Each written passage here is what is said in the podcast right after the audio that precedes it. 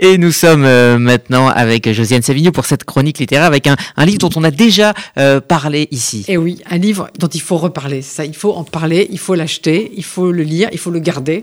Donc Yannick Enel, un écrivain, euh, François Bouc, un dessinateur, euh, Yannick et coédition Charlie Hebdo et Les Échappés.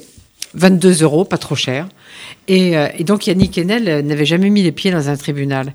Et il a décidé pour euh, Charlie, enfin pour le procès, pas seulement Charlie, hein, les procès de, janvier 2015, mais pour Charlie le magazine, de suivre le procès, de faire un compte rendu chaque jour. Moi, je les ai lus jour après jour, mais c'est bien de les relire tous, tous ensemble.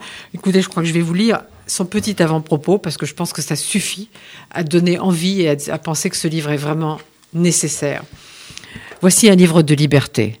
Assister au procès des attentats de janvier 2015 pour Charlie Hebdo a été une expérience bouleversante.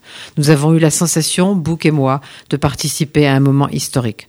Pas seulement parce que les audiences étaient filmées, mais aussi parce qu'une vérité humaine et politique ne cessait chaque jour de s'y faire entendre. La mort n'a pas le dernier mot, et ça s'appelle la justice. Cette vérité plus grande que chacun de nous, nous l'avons tous comprise, aussi bien les survivants de la tuerie de Charlie Hebdo, de Montrouge et de l'hypercachère, que les familles des victimes, les policiers, les avocats, la cour et les journalistes. Ce procès qui était celui de l'islamisme radical nous est apparu au fil de ces deux mois et demi d'audience comme une tentative plus vaste de combattre la violence de notre époque. Non seulement comme une réponse aux divisions communautaristes qui déchirent la France, mais aussi comme une réflexion sur notre monde en proie aux guerres de religion. Charlie Hebdo avait republié dès le début des audiences les caricatures de Mahomet et cet acte a donné d'emblée au procès un caractère politique. Il lui a aussi conféré une dimension tragique, car tandis qu'on jugeait au tribunal les attentats de janvier 2015, de nouveaux attentats se produisaient. Il y a cinq ans, les terroristes avaient visé des dessinateurs, des juifs et des policiers. Aujourd'hui, c'est toute la société française qui est visée.